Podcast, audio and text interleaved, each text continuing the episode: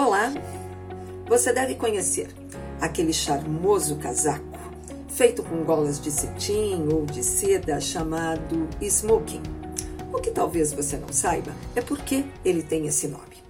E é exatamente porque ele foi feito como um traje para fumar.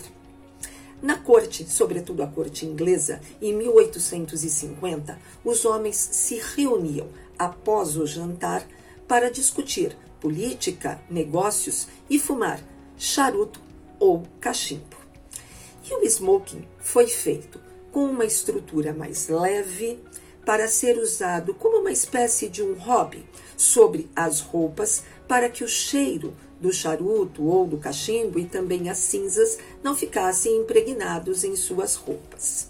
Depois disso, já em 1860, o príncipe de Gales também adotou o smoking e, é claro, o popularizou.